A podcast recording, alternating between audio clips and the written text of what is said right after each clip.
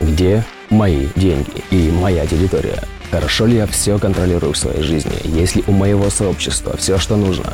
А завтрашнего дня прошу курить, пить, жрать булки, залипать на ютубе. У каждого свои слабости. Такие темы несут нам звезды на этой неделе. Солнце вошло в 21 ворота эго-центра, центра воли и материального. На этой неделе у нас могут возникнуть мысли по поводу контроля своей жизни и людей рядом. Продается дом бабушки, надо проконтролировать, чтобы мой кусок не был упущен.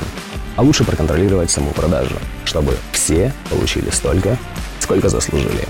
Надо позвонить и напрячь как следует компаньона, партнера, раба, чтобы знали, кто тут заправляет всем. Некого контролировать на работе?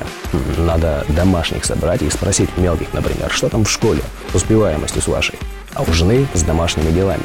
Никогда не спрашивал, никогда не интересовался, потому что сейчас всегда так будет. Я вас всех тут собрал, и мне за вас отвечать. А для этого что? Нужен за вами глаз да глаз. И в воздухе может висеть что-то наподобие. Все можно сделать, надо только напрячься, взять себя в руки и взять свое.